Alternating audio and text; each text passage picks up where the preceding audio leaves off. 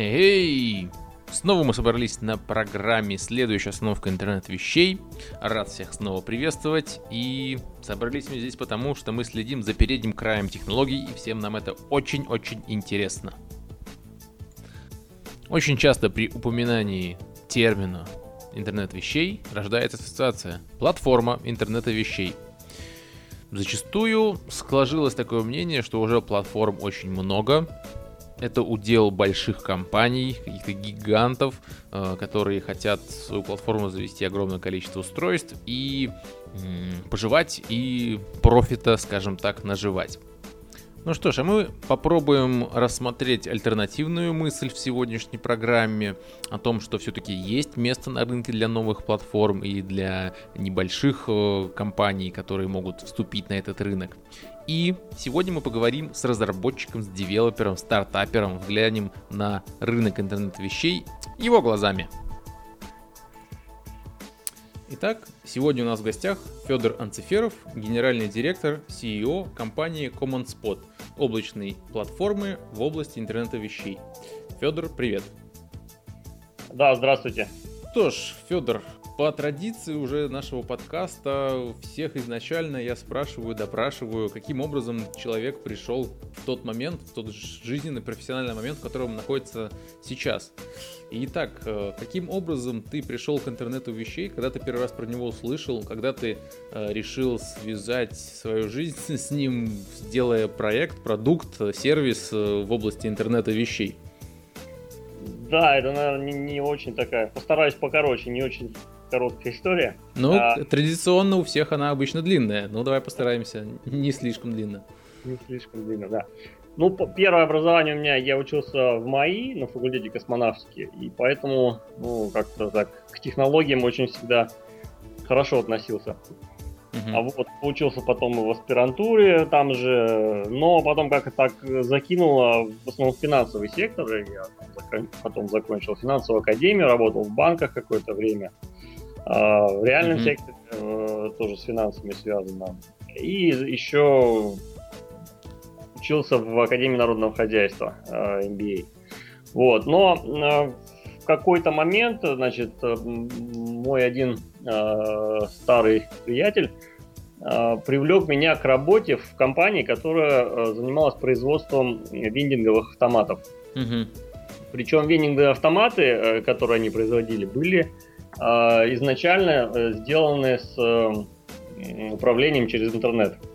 Ну, то есть, может быть, это так не очень сложно было э, там изначально организовано. Как правило, это просто был там стоял GSM-модуль, сим-карт, mm-hmm. и по там GPRS протоколу шло, шел обмен данными, да, но зато это позволяло практически полностью контролировать соответствующий автомат, то есть можно было посмотреть, сколько в нем там осталось товара, там, когда нужно делать инкассацию, можно было его включить, выключить, и, в принципе, даже цены поменять, если там у него электронное управление этого mm автомата.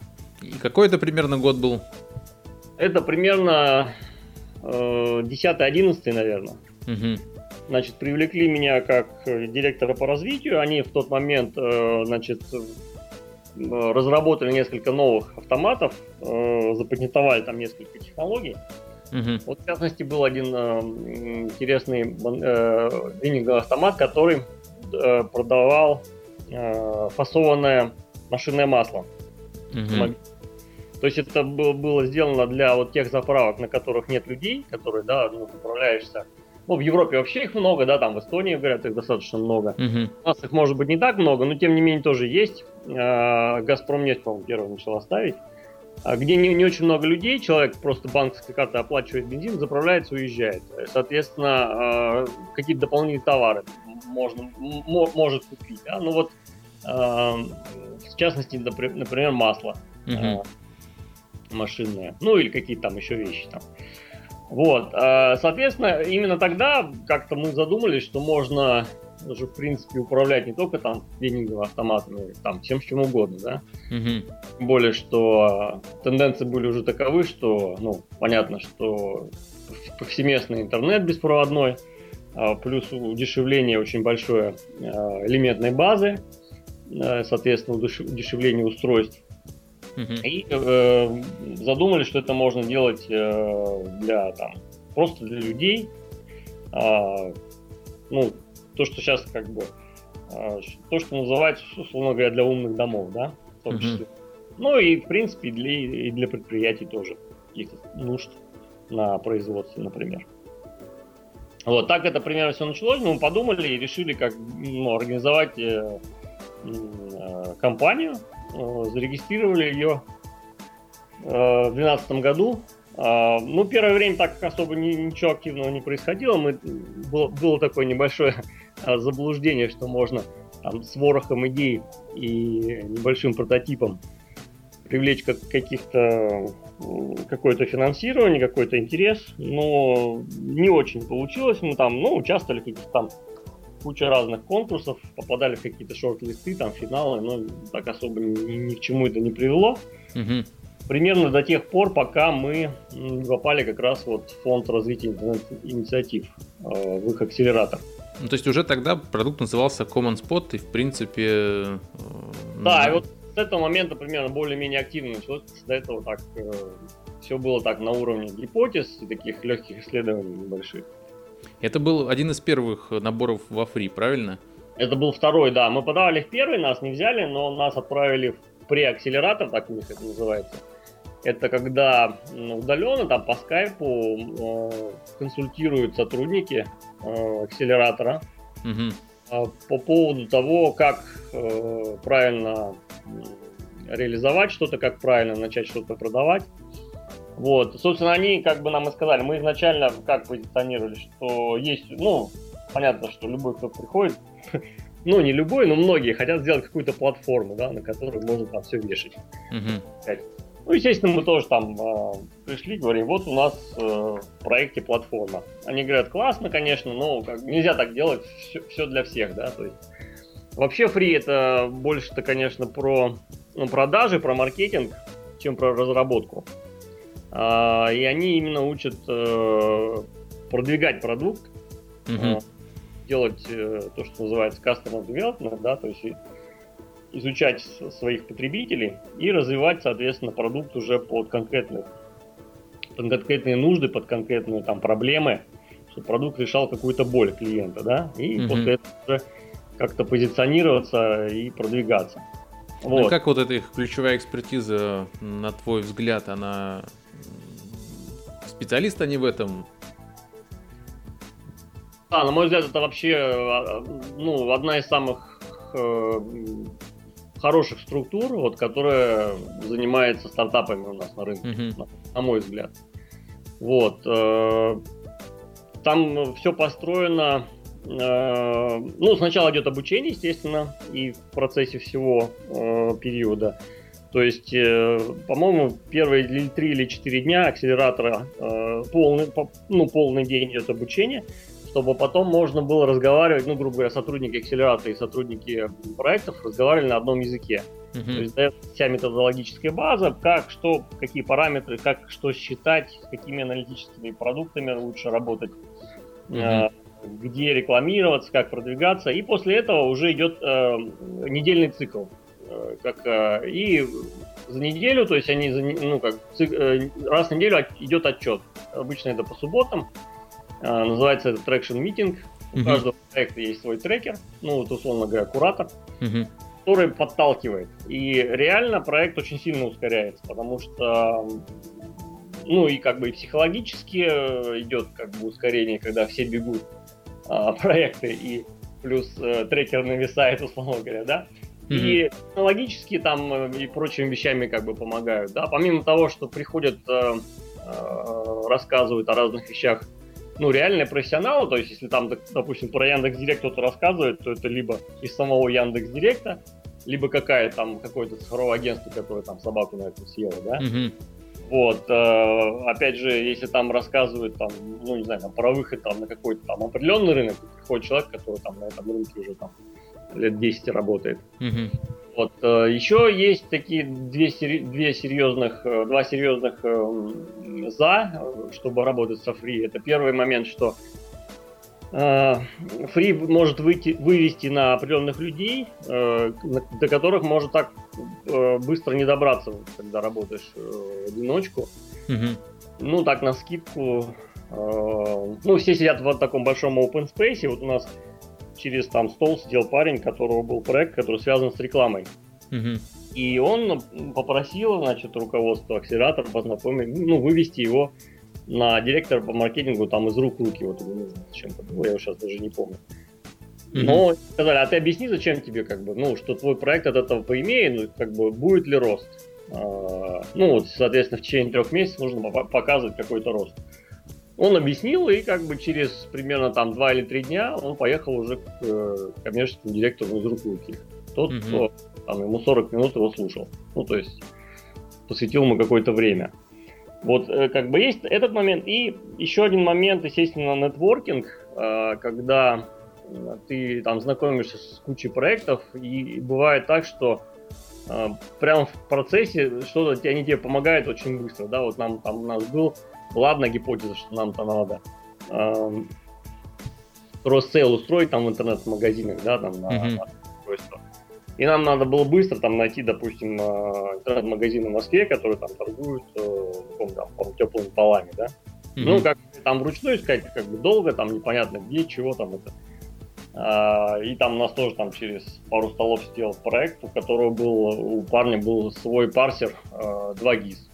Ну, условно, 15 секунд примерно хватило, чтобы этот, э, этот парсер наковырял нам всех э, все интернет-магазины с телефонами, там, с контактами, кто вот в, в этом секторе работает.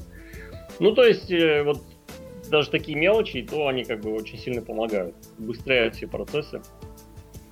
Ну да, если в одном месте собрать много заинтересованных, мотивированных людей, конечно, эффект от этого будет, эффект тот, тот самый акселератора. И, и вот, кстати, вопрос у меня. И трекер присутствует в том числе и на заочной акселерации, на удаленной акселерации тоже он участвует? Да, да, заоч, заоч, заочный акселератор это да, отдельная тема. А, их, кстати, этих проектов гораздо больше. И у заочников тоже есть свой трекер. Угу. Да, и он тоже а, заочно контролирует процессы. Ну, контролирует и помогает одновременно. Вот. Э, все, конечно, трекеры тоже разные, да, но есть там реально очень известные такие уже интернет-деятели, uh-huh. какое-то свое время посвящают трекингу. Ну, их интерес тоже понятен, да, как бы у них нарабатывается экспертиза по огромному количеству проектов, и они там тоже там могут с кем-то там и познакомить, и, соответственно, Э, свой скилл дальше прокачивать еще, еще больше, да, то есть поэтому mm-hmm. ну, тут такая взаимовыгодная ситуация получается. Ну, классно, классно, что у нас такая инициатива была создана, и она заработала, работает с, позитивным, с позитивной отдачей, с положительным результатом. Но, собственно, вот э, как развивался продукт в процессе акселерации фри, вот какие шаги, этапы были ну да, мы когда пришли, так вот я как уже начал да, рассказывать, что нам сказали, что так нельзя, все для всех. Возьмите какое-то одно устройство, uh-huh. его интегрируйте и быстренько начните продавать, чтобы в течение трех месяцев вы уже показали какой-то рост. Ну, как бы заметный. А, ну, как они говорят, желательно там кратный рост, да, ну это уж там как получится.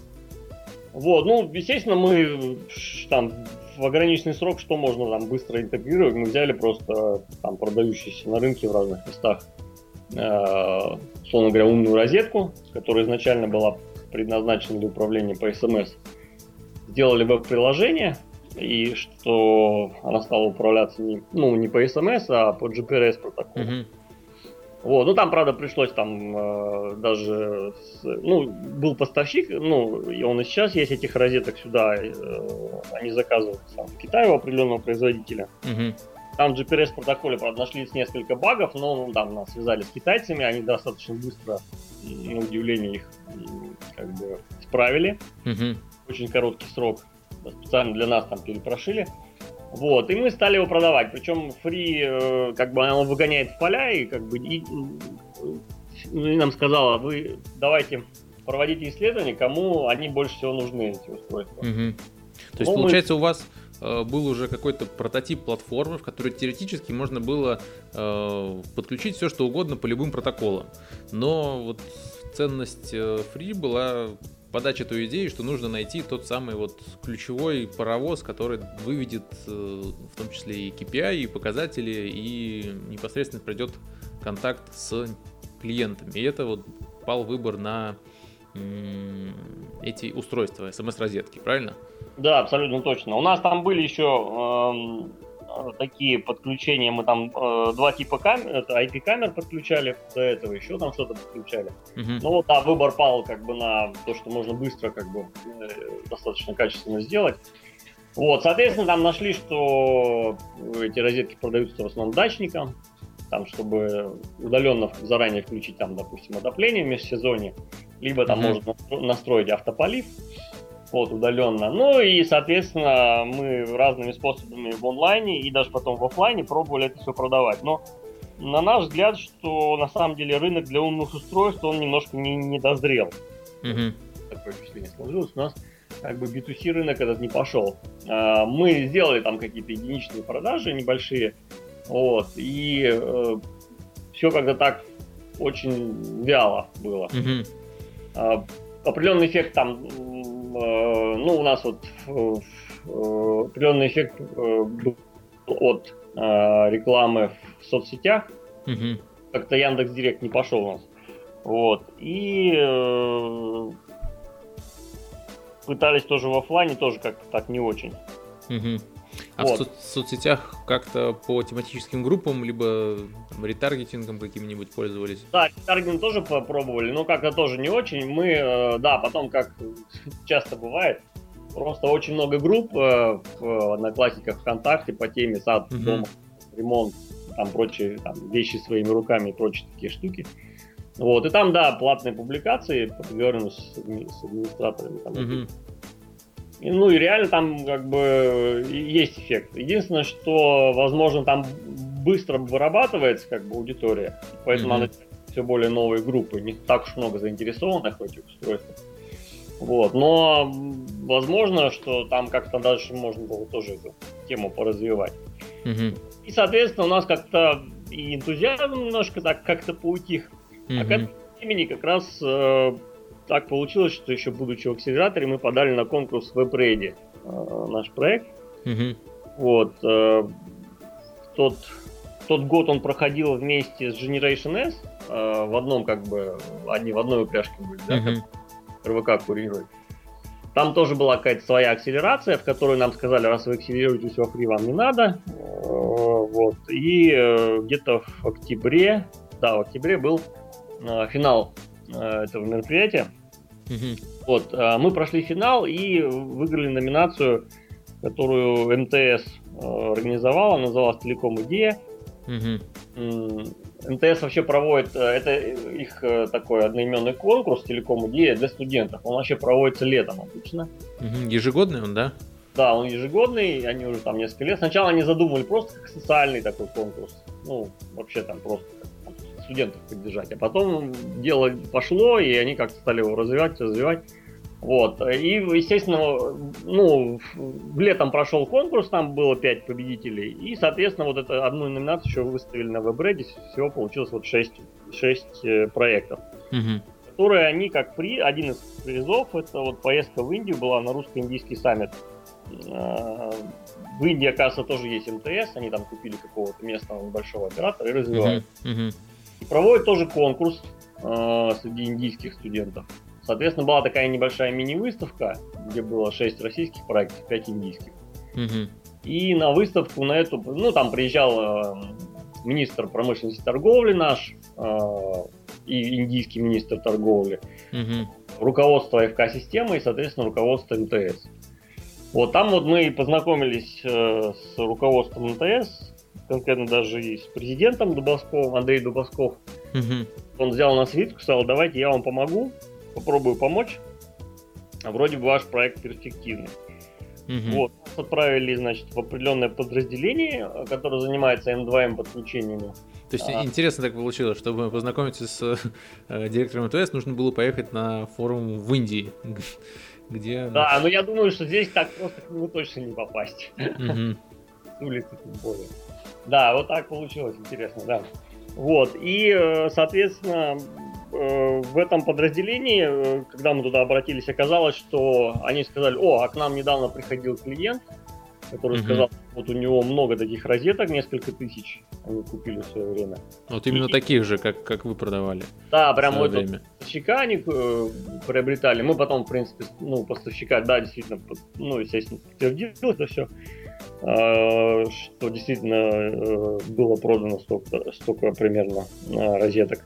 И этот, постав, э, этот клиент сказал, что нам неудобно, ну, и понятное дело, смс управлять многочисленным количеством этих розеток. Да, сделайте нам какой-то такой приемлемый веб-интерфейс. А ну, сколько, сколько было, вот интересно, розеток у этого клиента? Чем, зачем они вообще ему нужны были? А, это было у него около 3000 розеток было. 3000. Вообще было три, три таких клиента, да. Ага. А, один клиент был а, это региональный банк с большой сетью mm-hmm. банкоматов. Ну, банкоматы такие как бы не супер современного типа, это просто ящик, который сверху выдаются деньги из кассет, а внизу стоит просто системный блок, условно говоря, да? Угу. Естественно, системный блок, он периодически подвисает, э, и который нужно просто перезагрузить кнопочкой, условно говоря, да, нажать, включить, выключить. Угу. Если эта сеть большая, и там они стоят там каких-то там, я не знаю, там, условно говоря, в, дерев- в деревнях, то на самом деле не наездишься. А так можно с помощью вот, как, э, розетки, да, условно говоря, э, перезагрузить его удаленно. Угу. Вот, еще э, было еще два клиента. Один клиент был э, перезагружал маршрутизаторы, интернет-провайдер был какой-то региональный, который тоже обращался в МТС в свое время. И третий клиент это была э, сеть магазинов, она не очень большая, но у них там порядка 500 устройств. Они э, зачем-то включали в витрины свет а, вот так удаленно с помощью розеток. Угу. Вот, и, соответственно, ну, МТС, естественно, он как бы особо не был, наверное, заинтересован что-то разрабатывать под клиента а, специально. Тем более это не их вроде бы профиль. А, и они как-то так ничего не стали как бы. А тут, ну, как мы подвернулись как раз. Они говорят, о, отлично, давайте-ка вы переделайте полностью интерфейс. Ну, потому что у нас все-таки было заточено под физических лиц, да. Mm-hmm. А здесь, когда их много розеток, то есть, соответственно, там все, ну, все по-другому. Там понятно, что права администрирования, понятно, что там групповые операции, выбор там устройств по фильтрам и прочие вещи такие, mm-hmm. да, для больших таких систем. Вот, мы сделали э, бета-версию, показали, продемонстрировали, как работает. Ну, МТС вроде все устроил, они говорят, все отлично, давайте будем интегрироваться. Ну, в чем суть? Они развивают платформу cloud.mts.ru. Угу. Это э, такой, как первоначально называли его, облачный э, сервис, сейчас, по-моему, называется легкий офис, когда клиенты, которые уже покупают у МТС э, услуги связи, причем есть там и крупные, которые там разыгрывали это по тендеру. Вот. А и сейчас могут также одним счетом оплачивать, кроме связи и прочие услуги. Ну, например, там можно купить офис 365, либо Касперского, угу. Либо там интернет-бухгалтерию оплатить. Вот. А, соответственно, они говорят, давайте вы тоже встанете в этот же сервис. И, соответственно, биллинг и полностью на стороне НТС – а выручка будет делиться в определенной пропорции. Угу. Вот. Э, ну, соответственно, чтобы все это сделать, э, чтобы это было все автоматически э, происходило, это нужно как бы определенные действия произвести. Ну, сначала юридических, юридически, то есть писать там разные договора и прочие вещи. А потом логически, да, то есть вот. Здесь, конечно, вышла такая не быстрая история, потому что ну, крупная компания, плюс а, управляет а, этим сервисом не МТС, а другая компания на аутсорсе, угу. вот, у которой разработка, разработка даже не в России, вот, ну, видимо, был какой-то готовый сервис на свое время куплен. Угу. Базируется на амазоновском облаке, да угу. все. Вот там, соответственно, нужно, ну, ну, нужна интеграция вместе там с шифрованием, с прочими вещами. То есть такая история не, не быстрая. Вот, сейчас мы как раз в процессе вот этой вот интеграции находимся. Угу. Вот, вообще, как бы, мне кажется, интересная тема вот вообще для небольшого проекта, там, стартапа, как-то заинтегрироваться с крупным каким-то провайдером и оператором, да, который э, будет как-то это продвигать. Но здесь, естественно, есть такая опасность, что в этом можно очень сильно увязнуть, потому что по срокам, как правило, это очень не быстро происходит. Ну да, да. Но вот если вернуться к профилю клиента, ну, вот у которых был реальный запрос, э, который вы можете решить, это получается компании, у которых есть какое-то оборудование, где-то раскинутое по просторам нашей всеобъятной родины, э, где зачастую нету интернета, про внешний IP никто не вспоминает, не задумывается, есть только хорошо, что есть там 2G, 2.5G какой-нибудь, да, там GPRS Edge и, собственно, все. А удаленный доступ нужен. Да, и... именно так. У нас как, еще, за, еще за то время, пока мы вот это все как бы проходили, все эти истории разные, нам там, например, обращалось еще э, две фирмы, которые занимаются безопасностью. Угу. Ну, э, с точки зрения технологий, да. Одна компания, у нее под охраной множество объектов, э, на которых нет людей. Угу. Ну, то есть они огорожены каким-то образом, там какая-то сигнализация стоит. Вот, естественно, что там, там периодически приборы подвисают. То же самое, да? И вот они рассматривали такую возможность, брали у нас устройство, плюс мы давали им э, демо-доступ для э, тестирования.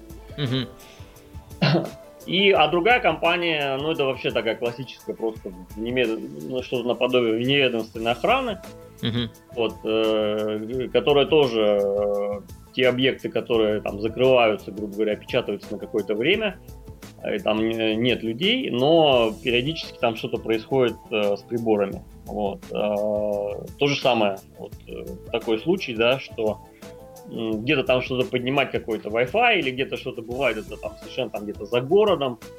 Вот. И вот в данной ситуации проще, да, воспользоваться э, этими GSM-технологиями какими-то, да, угу. чтобы э, осуществить это, это управление.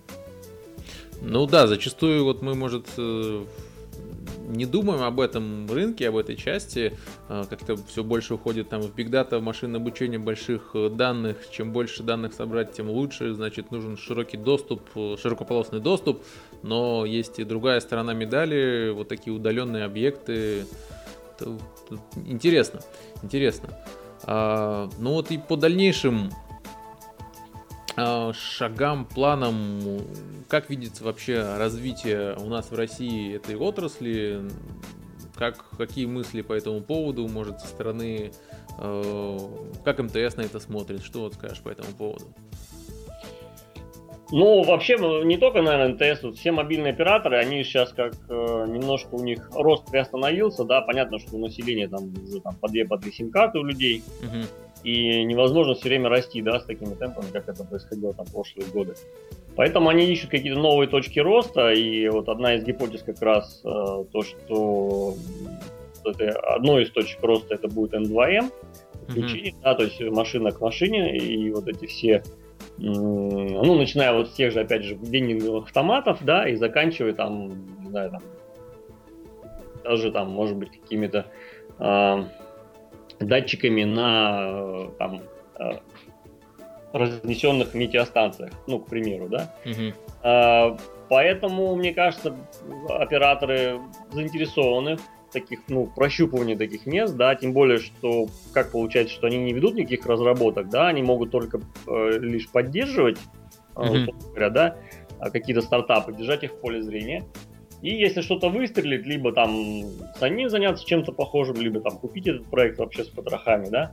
Угу. Я думаю, что на самом деле все, скорее всего, операторы э, в эту сторону смотрят. Мы, ну, как так получилось вот из-за этого конкурса, да, что мы с МТС, э, реально, скорее всего, все над этим задумываются, да. Угу. И, например, там мы э, как-то пересеклись э, с Ростелекомом, э, с одним из э, ну, руководителей, который как раз организовывает ассоциацию Industrial интернета вещей, mm-hmm. да, то, что касается промышленности, в основном крупной.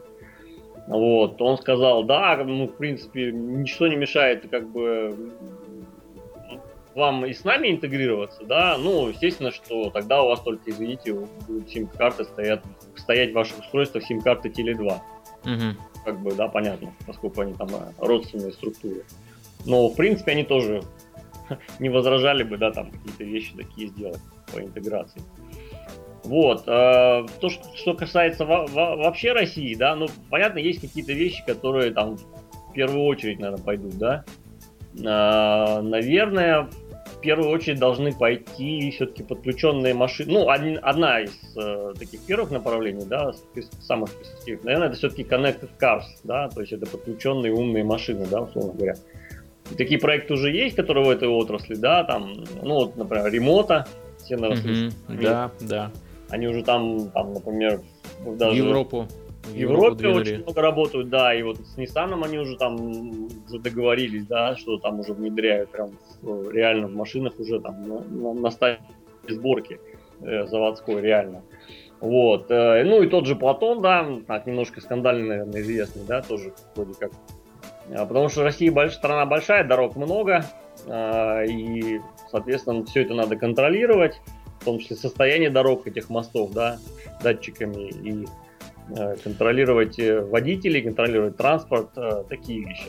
Еще бы в реальности законодательно утвердить и собирать уровень вибраций по всем дорогам и получать реальное количество ям на данный, на данный момент в этой, в этой точке. Как только сошел снег, уже вибрация повысилась, значит пора туда выезжать.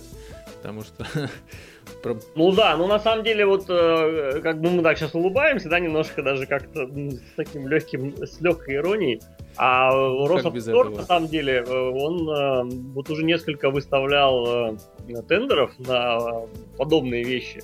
Угу. На самом деле, вот что-то все-таки происходит, то есть что-то сдвигается на самом деле, да, потихонечку в эту сторону. Угу. В том числе, да, и по контролю дорожного полотна, как ни странно. Хотя, может быть, это там, ну, наверное, там не всем, как сейчас мы думаем, не всем выгодно, да, там, э, вроде как считается, что надо там просто там деньги каким-то образом освоить, бюджеты, да, но потихонечку-потихонечку все-таки ситуация как- как-то меняется. Uh-huh. Следующее, наверное, направление, э, ну, понятно, что Industrial Internet вещей, да, вот, который как раз э, организовывает э, э, Ростелеком.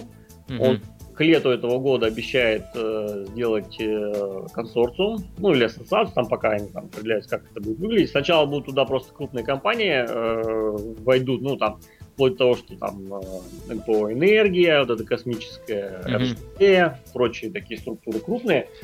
И после чего будет выявлен их интерес, то есть в каких э, направлениях они бы были заинтересованы, да, mm-hmm. с точки зрения интернета вещей, и уже будут под них подбираться какие-то там подрядчики. Mm-hmm. Вот, То это... есть целями основными этого консорциума именно сбор запроса от индустрии и поиска тех, кто может его реализовать. Да, да, именно причем крупная индустрия первоначально, то есть mm-hmm. они рассчитывают, что именно это какой-то там госкомпании, большие структуры какие-то, да, которых там много ресурсов, и да, и могут даже там что-то профинансировать, может быть, даже вперед. Mm-hmm. Вот, э, ну, плюс э, это понятно, что с одной стороны это их интерес, с другой стороны их интерес э, загрузить свои цоды э, вот этими данными, да, которые mm-hmm. платят огромного количества там ну, сенсоров на тех же предприятиях. А, тут они пользуются такой э, интересной историей, когда а, был такой случай, да, в, ну, как бы некоторое время назад произошел, есть там генерирующая компания одна, которая в свое время построила э, несколько электростанций. Вот на одной из электростанций, построенных э, европейской компанией ИОН, mm-hmm. турбины, стояли турбины General Electric, Угу. Соответственно, датчики с этой электростанции с турбин шли, естественно, ну, стояли датчики, информация шла, ну, соответственно, в Европу и в Америку. Угу. И в какой-то момент случился, случилась авария, и э, такой, после этой аварии вышел такой небольшой э, скандал, что э, вроде как за границей знали, что там что-то, какие-то неполадки происходили в э, турбине, а как бы мы не знали, да. Здесь, соответственно, встают вопросы там э, энергетической безопасности, да, в том числе и на национальном уровне. Uh-huh. А, вот. Ну, естественно, Ростелеком использует это в своих вот э, э, материалах, в том числе, да, и в каких-то беседах там, в пользу того, что, естественно, что сначала данные, так же, как и персональные, например, данные, да, должны сначала храниться здесь, а уже потом, э, если хозяин разрешает, да, каким-то образом выгружаться куда-то вне. Uh-huh. Вот, это как бы э, отдельное направление, да. Естественно, что должно, наверное, сработать направление сельхоз, а, то есть э, то, что касается агробизнеса. Угу. Почему? Потому что, ну, во-первых, произошло некоторое укрупнение, и появилось э, как бы, у нас в России несколько таких достаточно больших агрохолдингов, угу. которых много земли, которые много выращивают уже чего, в том числе там тепличные большие хозяйства. А, с одной стороны. С другой стороны, эта отрасль, в принципе, не особо зарегулирована, да, то есть, если, например, вы чтобы поставить там медицинские датчики официально там на, на людей, да, вы должны там кучу всяких пройти клинических испытаний, апробаций, там, это очень долго все, да. Угу. Но никто вам не помешает воткнуть там миллион датчиков в землю, да, например. А, как бы ради бога, да, контролируйте все, что хотите, влажность, там, сколько там в земле каких удобрений, никто этому мешать не будет, поэтому никаким образом это не, загули... не зарегулировано, особо не, замони... не замонополизировано и скорее, а может э, реально увеличить эффективность э, вот, агропроизводства, да, поэтому а Вообще холдинги агропромышленные заинтересованы в этом, они знают, э, ищут такие решения. Как вообще вот есть информация насчет этого? Да, есть уже даже несколько там пилотных проект, проектов, в том числе там и уже там с робототехнической точки зрения, что там уже там трактора, да, без ну, беспилотные угу. обслуживают и много датчиков. Да, уже есть, есть такие примеры, есть э, даже пилотные проекты. Насколько я знаю, Стриж э, производит э, такие сенсоры беспроводные на основе, по-моему, лоры, что ли, или какого-то своего протокола, основанного на лоре, э, дальнобойном стандарте. Э, но вот больше у меня кейсов, я вот не знаю, кроме стрижа, кто этим еще у нас занимается. Да, Стриж это такой, наверное, так, самый, наверное, такой известный пример. Есть еще компания Lace, mm-hmm. она на чистой лоре работает, да, но Лора, в принципе, такой, ну, в общем-то, проприетарный протокол, там как бы есть один всего поставщик э, чипов э, mm-hmm. для этого всего. А Стриж, он вроде как позиционируется, что у них своя технология, да, они ее называют Мерката, по-моему. Э, она тоже дальнобойная, ну, примерно такого же, э, также, такой же дальности, то есть там одна базовая станция может покрыть там, если не, территория не застроена, там чуть ли не там не 50 километров. Вот, стоимость базовой станции небольшая, то есть по сравнению с, с теми же сотовыми базовыми станциями. Mm-hmm. Естественно, что там вследствие вот этой всей технологии очень маленькая скорость передачи данных, но для такого типа датчиков, что там, там датчик влажности, там, или датчик там, не знаю, там, содержания там, ну, допустим, кислотности, там, почвы или еще чего-то, да, mm-hmm. это, в принципе, вполне достаточно небольшой скорости, что там, чтобы там раз в какой-то там небольшой период времени передать эти данные, да, более даже чем достаточно. Mm-hmm. Вот, поэтому, э, ну и, соответственно, за счет этих маленьких скоростей и вот этой всей технологии, энергосбережение у этих э, сенсоров очень хорошее и очень, э, там данные, что ну будто бы там даже до 10 лет в определенных условиях может один сенсор работать там от одного аккумулятора там аналогичного батарейки 3А. Вот. Mm-hmm.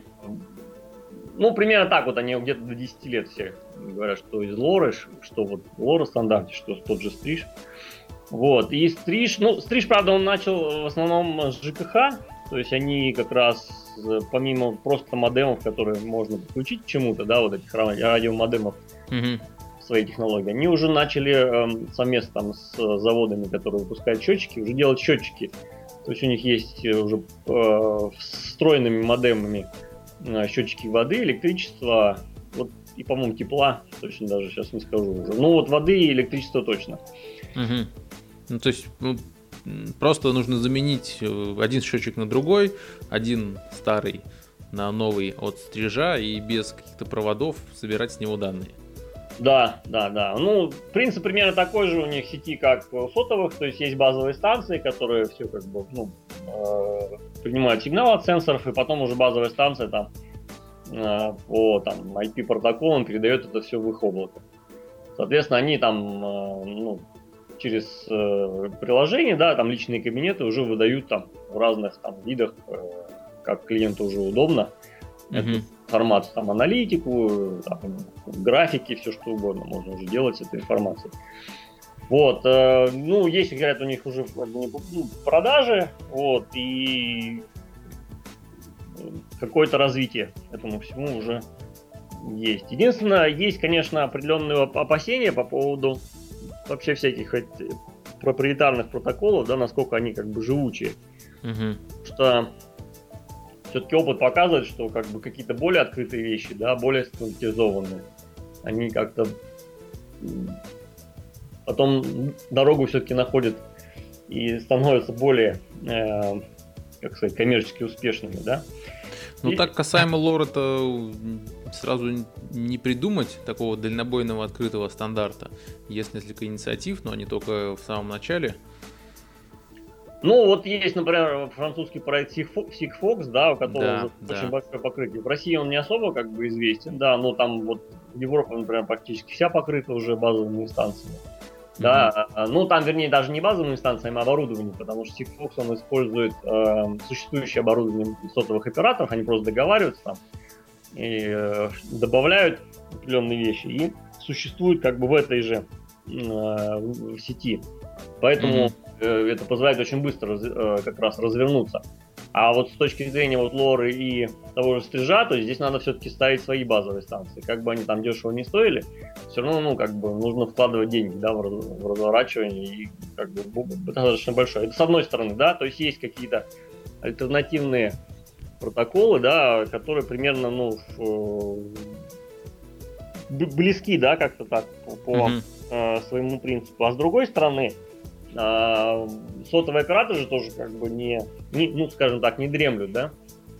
Вот эти новые э, их разработки, да, то, что касается, э, ну, там, понятно, что там определенные это все еще в планах, то, что касается, например, 5, ну, 5G, это планы только, да, пока. Угу. А, но есть э, уже как бы более какие-то наработки, например, там Э, э, NB LTE, например, да, или там NB CIOT.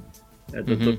то, э, на работах, как бы, которые тоже используют уже существующую экосистему, да, существующую систему, которая уже построена оператором, не нужно ничего нового разворачивать, но за счет новых протоколов и новых стандартов уже как бы на этой же сети развернуть похожие вещи. Причем э, они уже заявляют, что все э, вот эти проблемы, которые э, вот решает Лора, да, то, то есть вот это э, передача на большие расстояния, передача в густо заселенных, густо застроенных районах, или там, например, э, энергосбережение, эти вот вопросы как, ну, решены с помощью вот этих новых разработок. Вот, э, причем э, это все же разрабатывается э, под эгидой больших консорциумов, да, ну тот же там GSM-овских всех этих, да, которые mm-hmm. до этого-то все протоколы разрабатывали. Поэтому э, это, если будет запущено, то это даже практически повсеместно по всему миру, да, и э, для разворачивания практически ничего не, не нужно. То есть на, на том же практически оборудовании это все можно очень быстро развернуть. Поэтому э, тут есть определенная опасность, да, вот для, ну, для, ро, для лоры, для стрижа и для подобных э, компаний.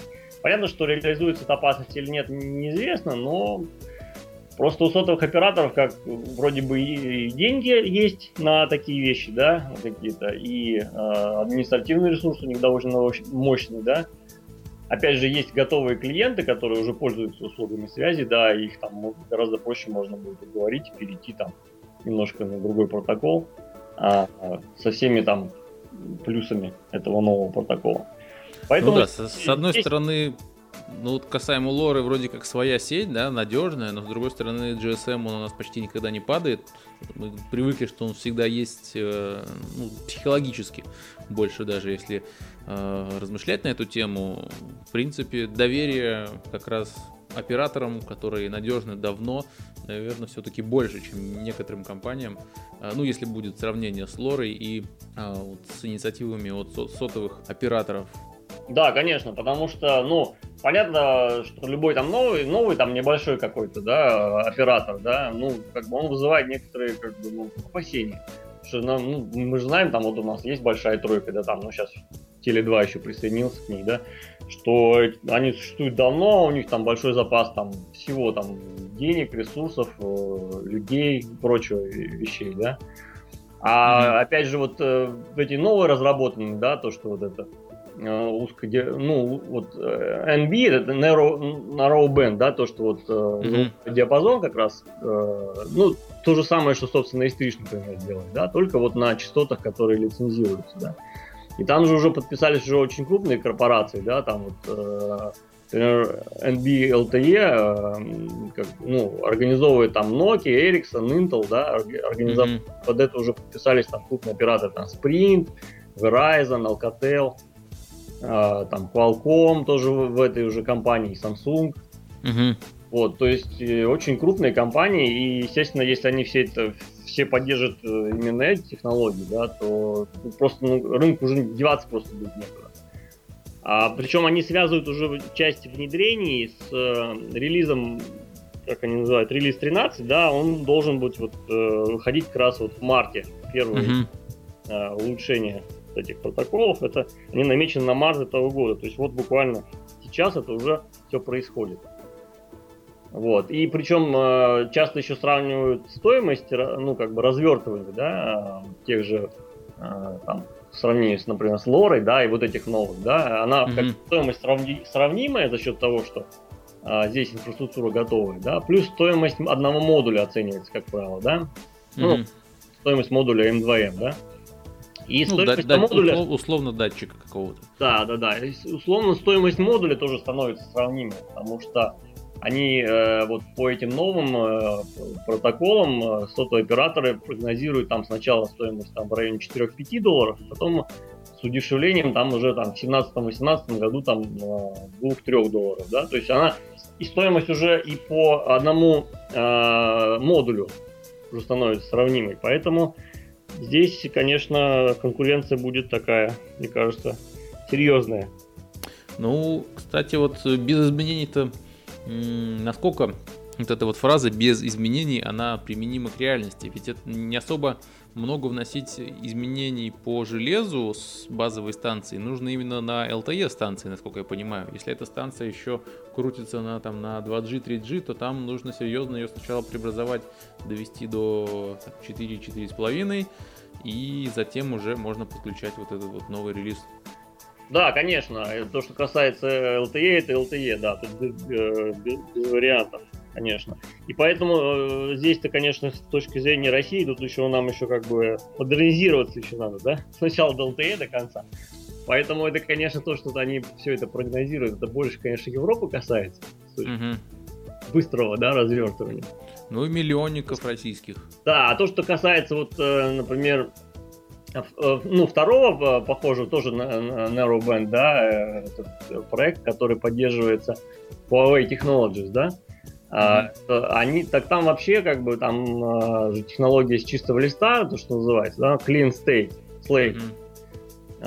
Там вообще как бы она только частично может использовать действующую технологию, поэтому там тоже нужно разворачивать. Э, и все не так просто. Ну, это время покажет, конечно. Вопрос... В любом случае, если придут операторы, то, судя по текущим их э, инициативам и способу ведения бизнеса, они развернут инфраструктуру и будут также ждать э, и искать компании, которые могут что-то придумать Э, какие-то системы на основе этой развернутой инфраструктуры. Датчики, вряд ли МТС э, и Большая Тройка, ну или сотовые операторы в Европе будут выпускать массово. Первое время может быть какие-то пилотные, а затем это новый рынок. Да, конечно. Ну, они, конечно, пытаются стать не просто трубой, да, но они больше смотрят все-таки на какие-то контентные вещи, да, то есть, э, там, не знаю, те же проекты, там, связанные с музыкой, там, либо с фильмом. И пока как на, на, на железо как-то не, не особо заточены, поэтому здесь, да, здесь есть э, поле для деятельности достаточно большое. В том числе даже, э, что получается так, что э, уже как бы одна платформа как бы встает на другую, да, ну вот, например, даже, э, например, известная платформа Jasper, да, но это самый, mm-hmm. большой, э, сам, самый большой проект, наверное, да, в, в области интернета вещей, который вот недавно как раз э, Cisco купила, да, mm-hmm. вот, у нее уже давно капитализация там больше миллиарда, и, ну, этот Jasper, он используется по всему миру, в основном, кстати, сотовыми операторами, да, в том числе, например, mm-hmm. Beeline управляет своими M2M картами э, с помощью этой платформы тоже Jasper. Вот, и э, здесь понятно, что как бы оператор нуждается все равно там вот в приложениях, нуждается там в железе, нуждается в каких-то решениях. И как бы все одному сделать нельзя, да и не особо, мне кажется, им это и хочется. Угу. Поэтому здесь, да, здесь много э, таких мест, где, ну, может быть, так, не очень крупные компании, да, и какие-то даже стартапы могли бы э, что-то предложить тем же вот этим крупным э, мобильным операторам. Да, да, будем ждать, надеемся, что все-таки эти изменения будут в ближайшем времени и стоимость э, подключения, стоимость э, владение все, всем этим делом, она будет доступна для всех, и это будет вести к массовому распространению этих э, датчиков и изменению сознания пользователей компаний, что можно такие решения применять, и это доступно. Собственно, кумулятивный эффект, ждем, ждем его. Да, а... эко- эко- экономи- вопросы экономики, э, они уже на первый план выдвигаются, да, потому что, естественно, что никто не будет там какие-то решения очень дорогие, да, ставить.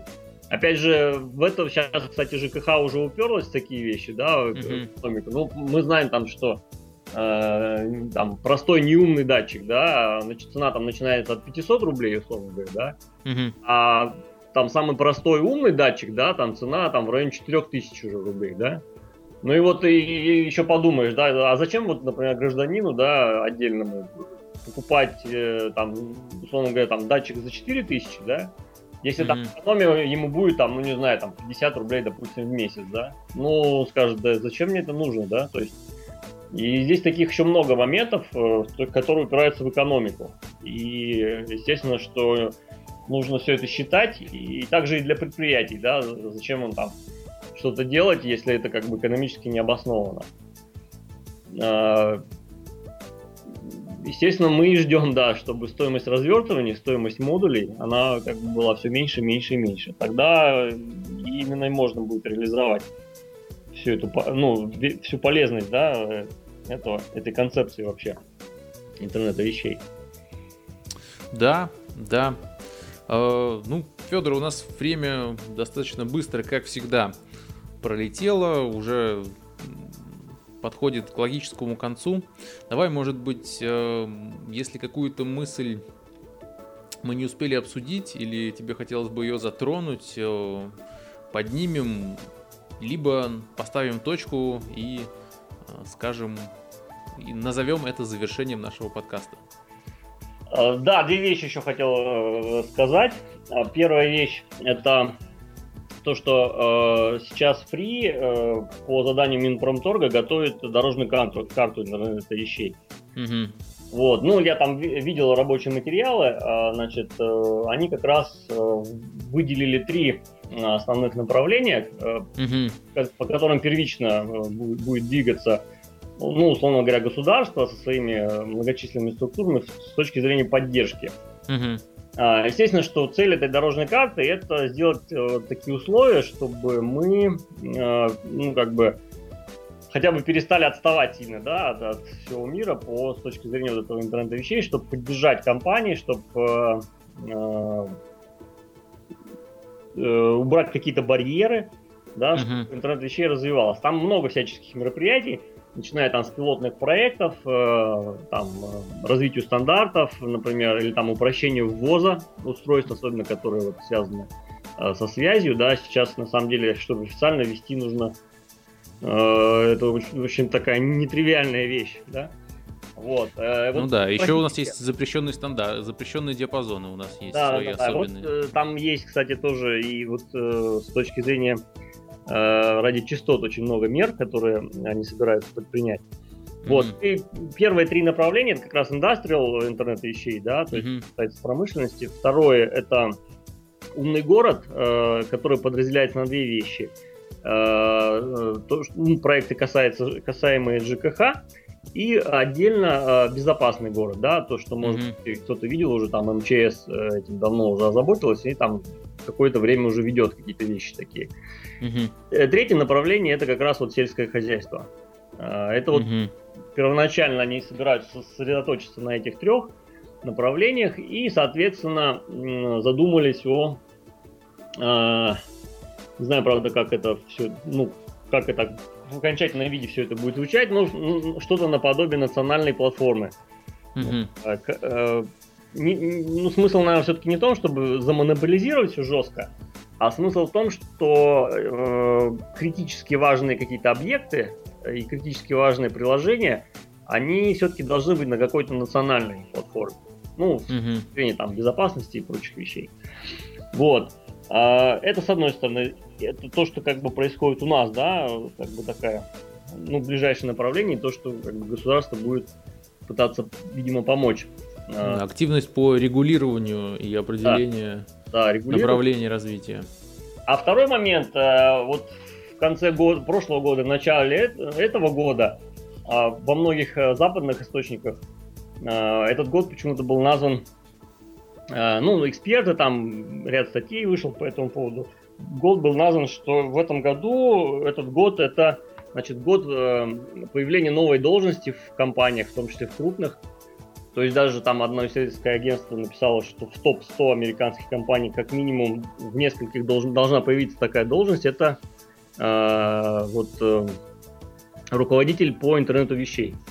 Mm-hmm. Ну, то есть это будет писаться так CIOT, да, то есть mm-hmm. шеф по-английски, да, и вот э, руководитель, короче, направления интернета вещей в, в этой компании. И вот э, многие называют этот год как раз э, годом вот этой должности, что наконец-то уже должен интернет вещей так проникнуть в массы и внутрь э, компании, что должен, должен появиться, как бы, соответственно, с, свой директор, наверное, с каким-то своим штаб, штатом, mm-hmm. сотрудников, чтобы, э, ну, так сказать, извлечь все плюсы э, с точки зрения эффективности работы того или иного бизнеса вот из этой тенденции и стать еще более эффективным среди конкурентов на каком-то там рынке. Интересно, интересно. Пропустил я эту новость, да, по CIOT, но это такой посыл, медийное программирование компаний, чтобы они эту должность вводили. И если будет с кем поговорить на одном и том же языке в больших компаниях, это просто отлично. Да, да, это пока, я думаю, действительно, это больше как посыл, абсолютно точно, но почему нет? Ну, наверное, у нас это как бы еще не, не в этом году это придет, да, если придет. Но если уже там как бы это происходит, то это, мне кажется, только нас должно только радовать. Да. Ну что ж, будем ждать э, директоров по интернету вещей. Будем смотреть такие вакансии, следить, что они появляются. Значит, э, это будет сигнал о том, что процесс у нас тоже пошел. Э, ну что ж, Федор, спасибо тебе за интересную беседу. Много интересных тем мы подняли, затронули B2B э, отрасль, которая должна, в принципе, дать сильный, сильное движение. Спасибо тебе и даю тебе финальное последнее слово. Да, спасибо. Слушайте подкаст про интернет вещей. Сами выступайте, да, если есть какая-то интересная тема. Ну и тоже будем на связи. Все, счастливо, уважаемые слушатели. Пока-пока. Удачи.